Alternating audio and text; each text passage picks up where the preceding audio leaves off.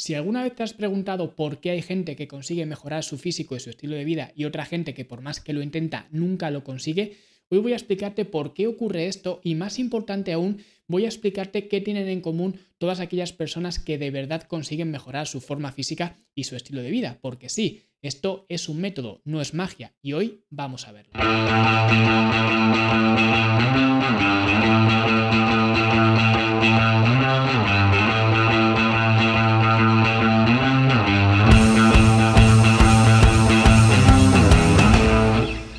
Si te encuentras en una situación de no saber por dónde empezar, que vamos a ver ahora, que es algo bastante común, te aconsejo que empieces haciendo el test del perfil metabólico, un test que puedes hacer gratuitamente desde fitnesslanube.com, vas ahí y haces el test y en función de los resultados del test, en función de tus hábitos actuales, de lo que estés haciendo ahora mismo, el test te va a indicar, te va a orientar ciertas pautas, ciertas herramientas que puedes empezar a utilizar hoy mismo para conseguir mejorar y potenciar tu perfil metabólico, porque de esta forma es como vas a conseguir mejorar tu estilo de vida. Así que si quieres saber cuál es tu perfil metabólico, fitnesslanube.com y puedes hacer el test totalmente gratis. Y ahora sí vamos a hablar sobre por qué fracasa la gente, por qué la gente una y otra vez se estampa contra las mismas barreras.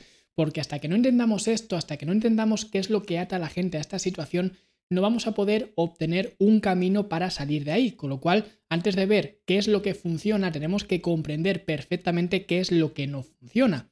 Y para explicar esto voy a utilizar el diagrama de BJ Fogg o de BJ Fogg, que básicamente es un modelo que él propuso justamente para esto, para ejemplificar por qué hay gente que consigue aquello que se propone y otra gente que no lo consigue. Y es un modelo muy sencillo, es básicamente un gráfico donde en el eje X, en el eje horizontal, lo que tenemos es la habilidad, habilidad que va de izquierda a derecha, de difícil a fácil, y luego en el eje Y, en el eje vertical, lo que tenemos es la motivación, que va desde abajo arriba, de motivación baja a motivación alta. Con lo cual, el conseguir o no conseguir aquello que nos propongamos no deja de ser una variante, digamos, una combinación entre la motivación y la habilidad. Es decir, tener la motivación suficiente así como la habilidad necesaria para conseguir aquello que queramos conseguir, que en este caso yo voy a centrar el episodio en mejorar nuestra condición física, pero esto se puede aplicar a cualquier otra cosa. De hecho, este modelo no está orientado para este fin, para mejorar nuestra condición física, pero se puede aplicar para lo que queramos. Entonces, de esta forma tenemos que entender qué es lo que nos hace tener una motivación tan baja y una habilidad tan pobre como para no poder cambiar. Porque aquí lo que tenemos en este gráfico es una línea que nos sirve de frontera que va desde arriba hacia abajo como si fuera una pequeña L suavizada, más o menos para los que no lo estáis viendo. Y esto básicamente nos marca la frontera de estar a la izquierda o a la derecha de la línea. Es decir, si yo tengo la motivación suficiente y la habilidad necesaria para cambiar, estaré a la derecha de la línea y por tanto conseguiré aquello que me propongo.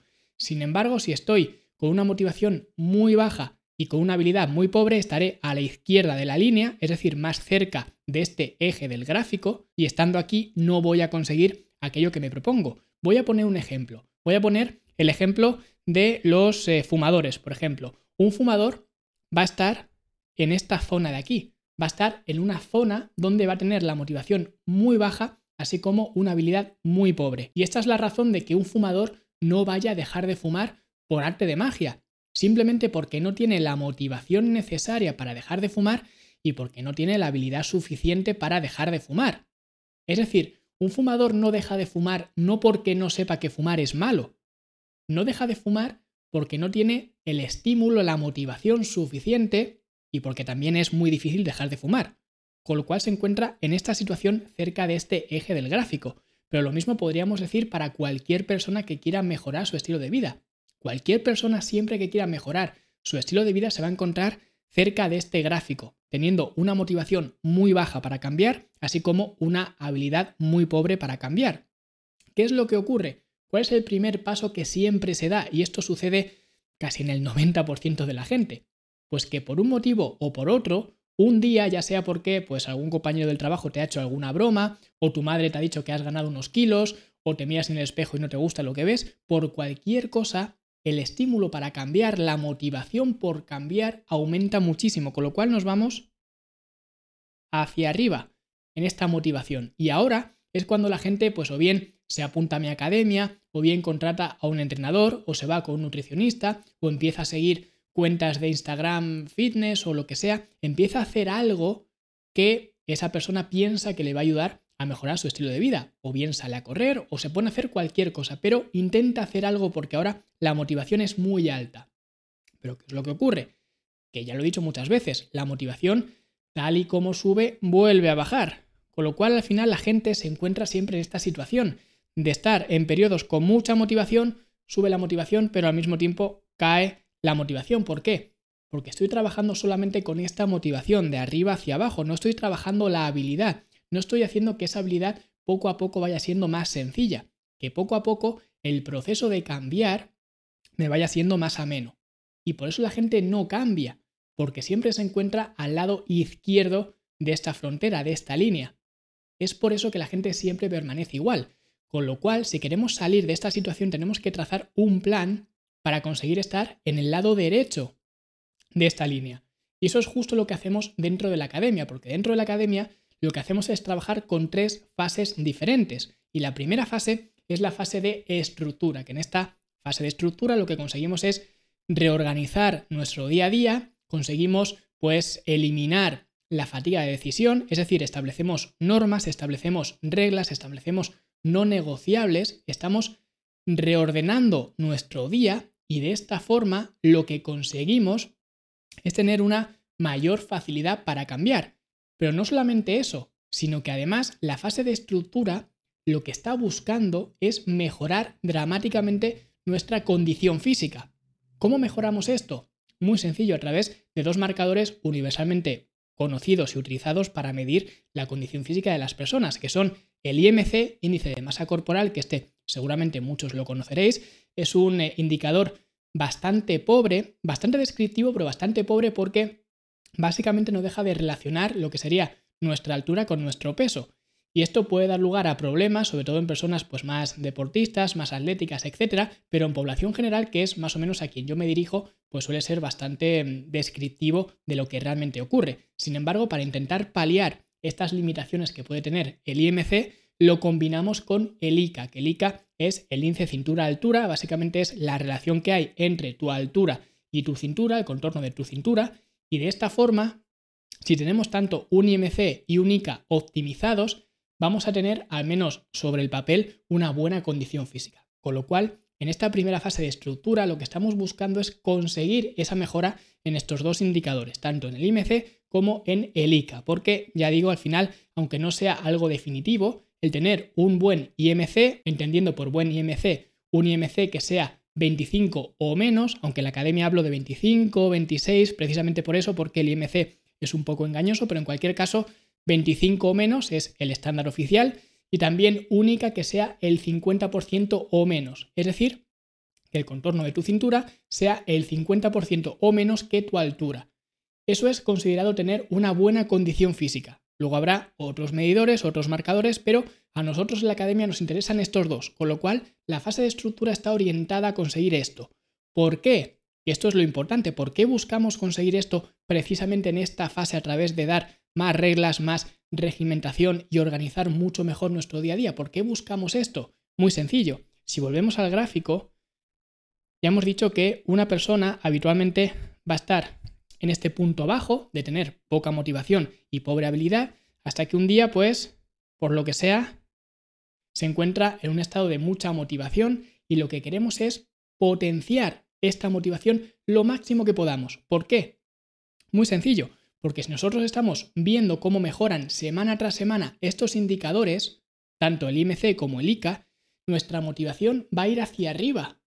Esto es algo que vemos todos cuando cualquier persona emprende una dieta que sea, aunque sea una basura, pero esa persona se ciñe a la dieta, se ciñe a esa estrategia, aunque sea absurda, simplemente porque le da resultados en el corto plazo.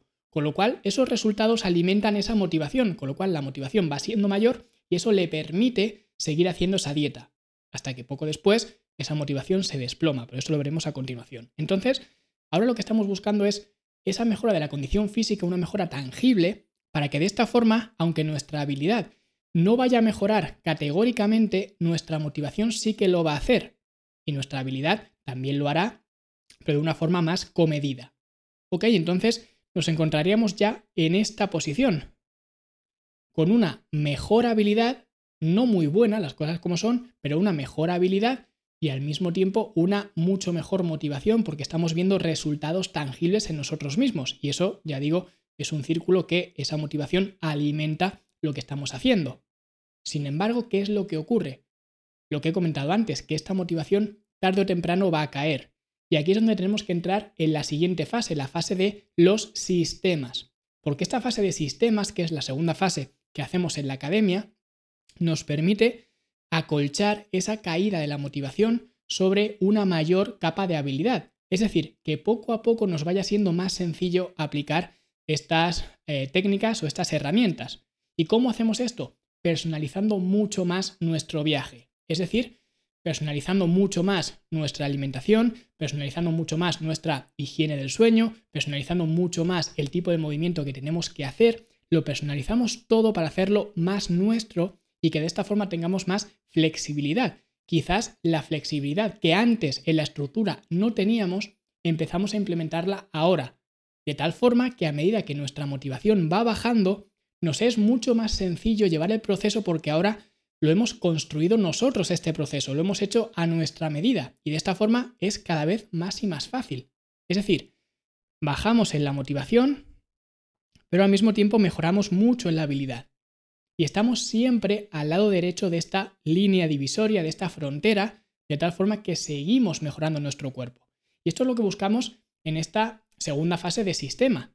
Lo que buscamos es centrarnos mayoritariamente en la habilidad para intentar acolchar esa caída de la motivación. Y ahora es cuando entraríamos en la tercera fase, la fase de las estrategias. ¿Qué buscamos en las estrategias? Muy sencillo, buscamos poder seguir haciendo lo que estamos haciendo, pero hacerlo durante más tiempo y sin quemarnos. ¿Y cómo conseguimos esto? Pues intentando sostener la motivación, que la motivación no vaya más hacia abajo, al mismo tiempo que incrementamos ligeramente nuestra habilidad. Más o menos sería una cosa así.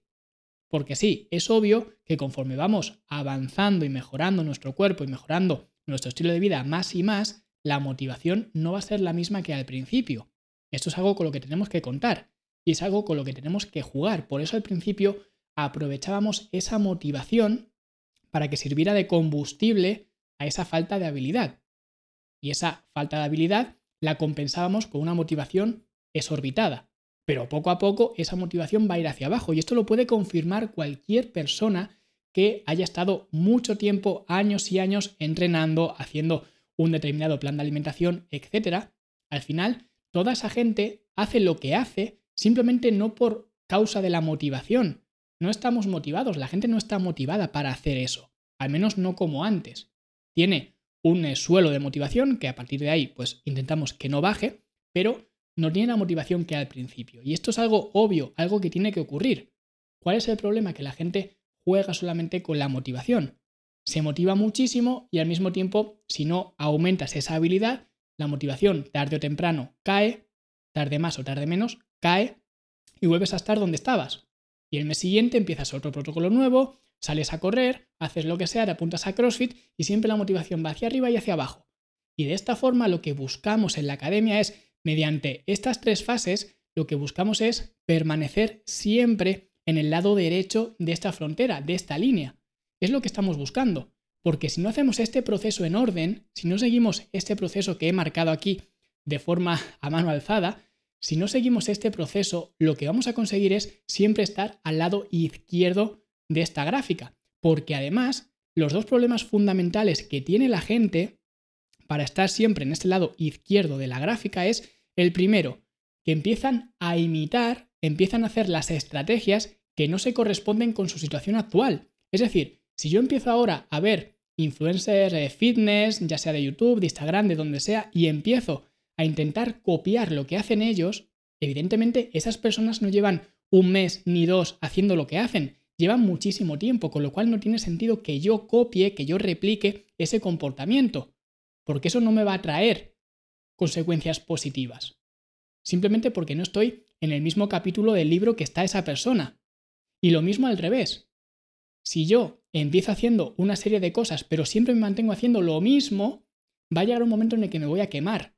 Por eso la gente se quema, porque al final regimenta tanto su estilo de vida y no es capaz de flexibilizarlo, que al final se acaba quemando y lo tira todo por la borda. Simplemente por esto, por no tener en cuenta este proceso, este viaje, que es la mejora física explicado a través de este diagrama de una forma muy gráfica. Pero al final es lo que tenemos que buscar.